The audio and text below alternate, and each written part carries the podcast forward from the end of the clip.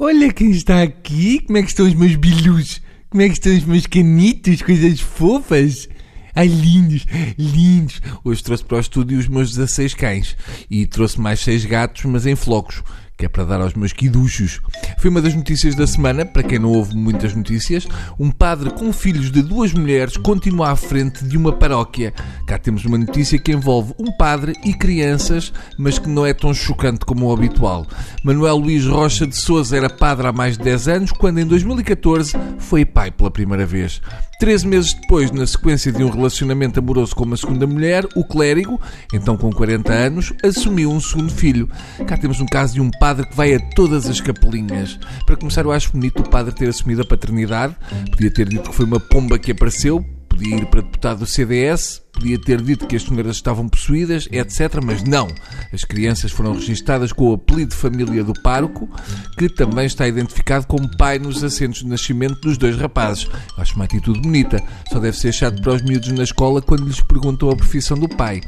A verdade é que, apesar de ser pai, o Padre Sousa continuou a dar missa nas paróquias de Covas, Sozela e Nespereira.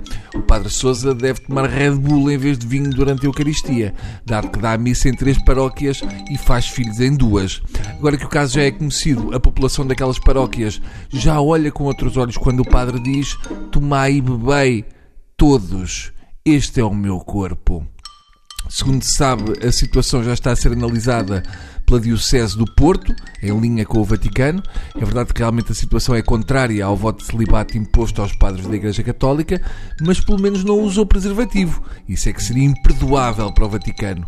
O padre Jorge Duarte, diretor de gabinete de comunicação da Diocese do Porto, explicou que tem havido diálogo entre o padre Sousa e o bispo do Porto, Dom Manuel Linda.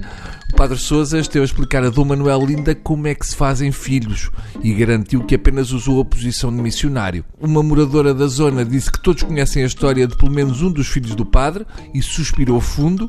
E um amigo deste disse que não vejo que haja problema nenhum. Só faltou acrescentar: minha mulher até apreciou na realidade, amigos e conhecidos traçam o retrato de um pai carinhoso que joga a bola com os miúdos, mesmo quando está a usar aquelas saias de padre. Mesmo com autonomia para decidir, o Bispo do Porto tem mantido contacto com Roma, por onde outros casos desse género têm passado. Se até Deus teve um filho, por que raio um padre não pode ter dois? O padre, entretanto, já foi ouvido pelo Vaticano, que o enviou para casa, mas com terço eletrónico. Bom, por hoje é tudo. Lembrem-se que o Bruninho está sempre com vocês, excepto quando forem ao proctologista. Está bem? Adeus, um beijo na criança que há em si e um balão para o adulto que já o ouve. Adeus.